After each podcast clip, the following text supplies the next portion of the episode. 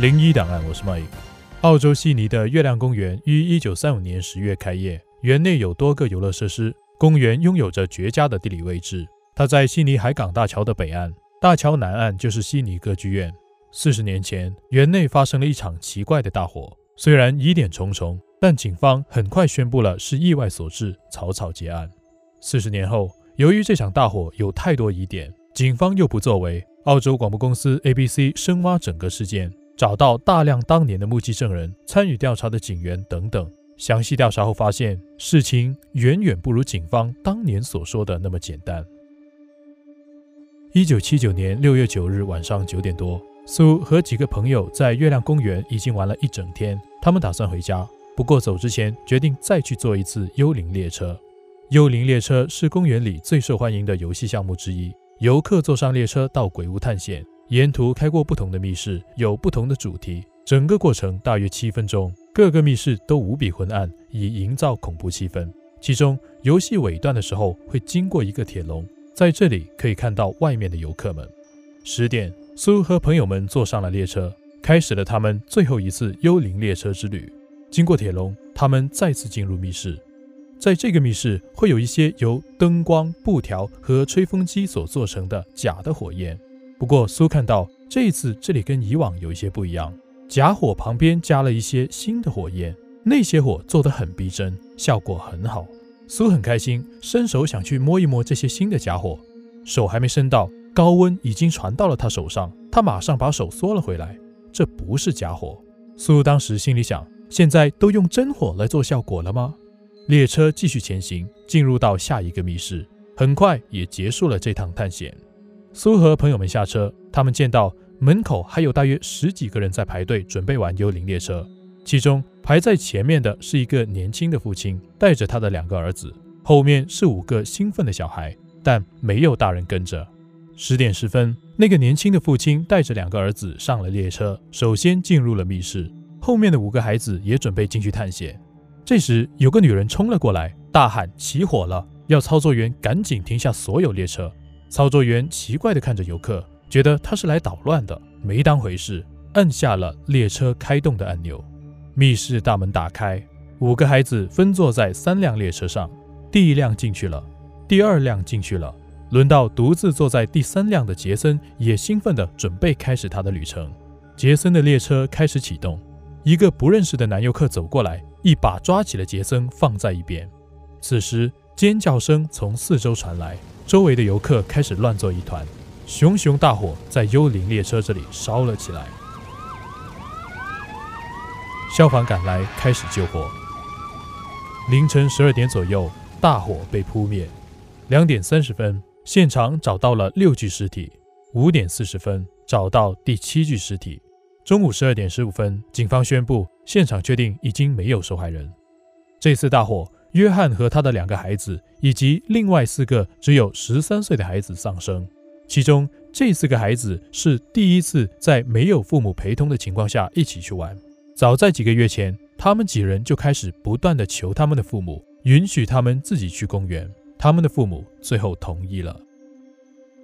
到了下午，负责此案调查的警官道格拉斯宣布，这次的大火是由于电路问题引起的，起因估计是烟头，而且他们也找到了四个目击证人，说见到火花从屋顶电气线路系统冒出。那么，事实真的是这样吗？澳洲广播公司找到好几个当晚大火发生前那一轮幽灵列车的游客，所有人都否认警方的这些说法。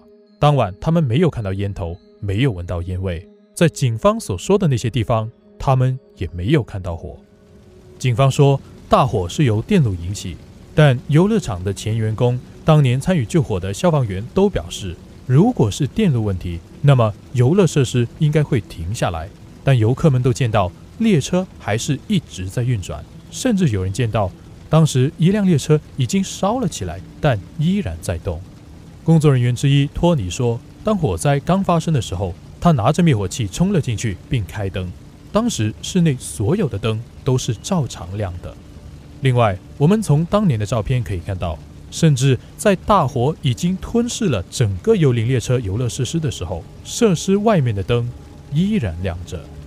最神奇的是，把火扑灭后，幽灵列车里其他东西几乎都被烧毁，现场唯一没有倒下的就是电箱，而且所受的伤害最少。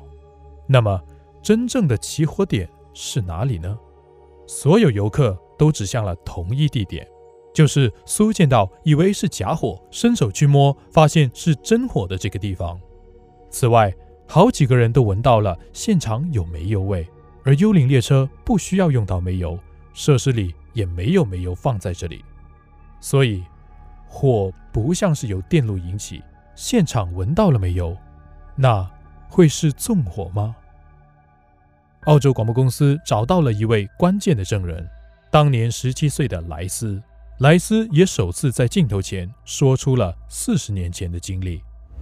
当晚，莱斯在游乐场里，十点多，他经过幽灵列车门口附近，有一帮机车党。莱斯听到其中一个人说：“他把煤油洒在了那里，用火柴把它点着了。”另外一个人说：“你不应该那么做，赶紧跑吧。”说完，几个人跑向了公园出口的方向。过了没多久，幽灵列车就起火了。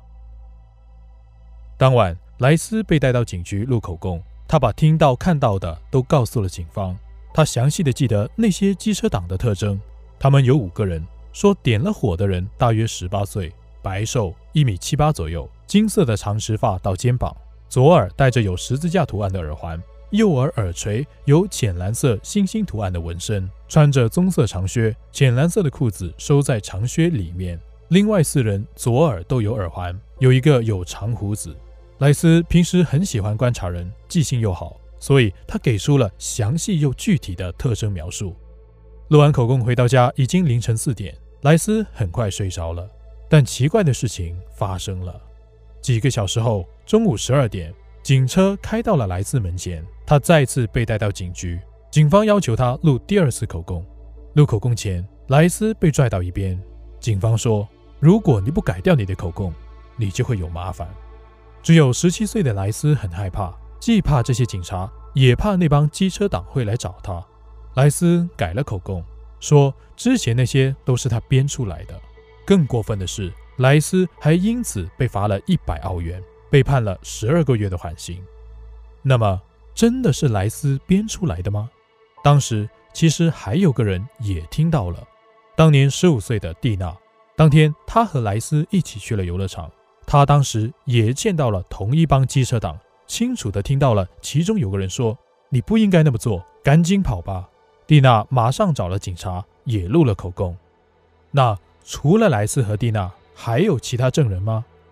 有，幽灵列车操作员阿尔伯特。在起火的十分钟前，有几个打扮像机车党的年轻人玩了幽灵列车。阿尔伯特提到：“我有些担心，那些机车党就是在起火前进去的。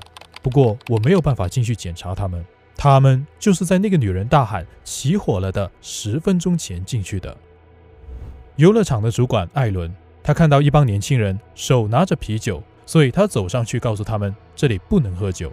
他认得其中一个人接近一米八，白瘦。有到肩膀长的金色头发。当年十六岁的游乐场兼职员工法兰克，他提到他看到一帮机车党年轻人，长头发，从幽灵列车出来。游客艾琳娜和她的丈夫法兰克是最后一轮幽灵列车的乘客，但起火后，他们幸运地逃了出来。他们在排队时见到几个机车党从里面出来，他们长发，有些有长胡子，穿着长靴，拿着啤酒。一共七个不同的证人都见到了同一帮机车党，他们都把所见告诉了警方，可是都没有任何下文。为什么有这么多证人的情况下，警方都没有跟进线索，反而草草宣布是由电路引起的意外呢？背后隐藏着怎样的秘密呢？在火灾发生很久后的一个晚上，其中一个受害者理查德的妈妈接到一个电话，对方是个女孩。电话里的她声音听起来难过又紧张。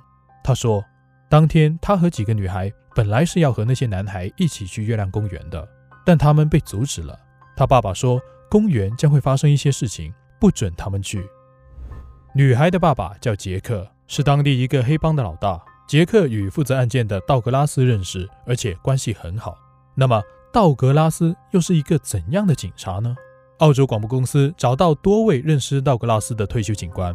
道格拉斯在警局里名声很差，他是一个会为了钱而去删改案件证据的人。火灾发生仅仅十几个小时，道格拉斯就宣布是线路引起的意外，并迅速地把案发现场清理干净。之后，多位见到可疑机车党成员的证人也一一被要求改口供，被威胁，被忽视。整个过程似乎有组织、有预谋。道格拉斯的上司是警局助理总监吉姆。澳洲广播公司开始调查吉姆，得到一份警方的机密情报文件。文件中提到，吉姆和道格拉斯都被杰克用钱收买了，还有一个警局的高层也被收买了，总警司比尔。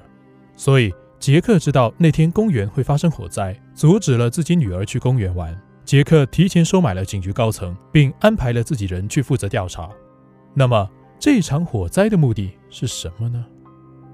月亮公园所在的位置极佳，那一块地属于政府所有，政府决定会租给谁、怎么租。很多人都希望能够拿到这个租约，其中包括杰克的生意合作伙伴安贝萨弗隆。安贝是二十世纪下半叶澳洲有组织犯罪的主要人物之一。几十年来，政府、司法、媒体对他进行了反复的指控，包括贩毒、贿赂、勒索、组织卖淫、组织非法赌博、纵火等等罪名，但他都一一逃脱。唯一被定罪的是逃税。火灾发生后没多久，一个没有过经营相关游乐场经验的公司拿到了新的租约。这家公司的负责人是安倍的表弟和外甥。后来，当地有多处安倍感兴趣的物业都先后发生火灾，调查人员确定是纵火，并找到证据证明安倍和这些火灾有关，但最后都被压了下来。澳洲广播公司在调查中还发现，背后甚至还牵涉到新南威尔士州前州长内维尔怀恩和前高等法院法官莱昂内尔墨菲。二零零七年，安倍的外甥女透露，安倍是一九七九年幽灵列车大火的幕后黑手。这次的纵火是安倍获得公园租约计划的一部分，尽管他相信那七个人的死亡不是有意为之。二零二一年三月，澳洲广播公司播出了他们对该事件做了详细调查的纪录片。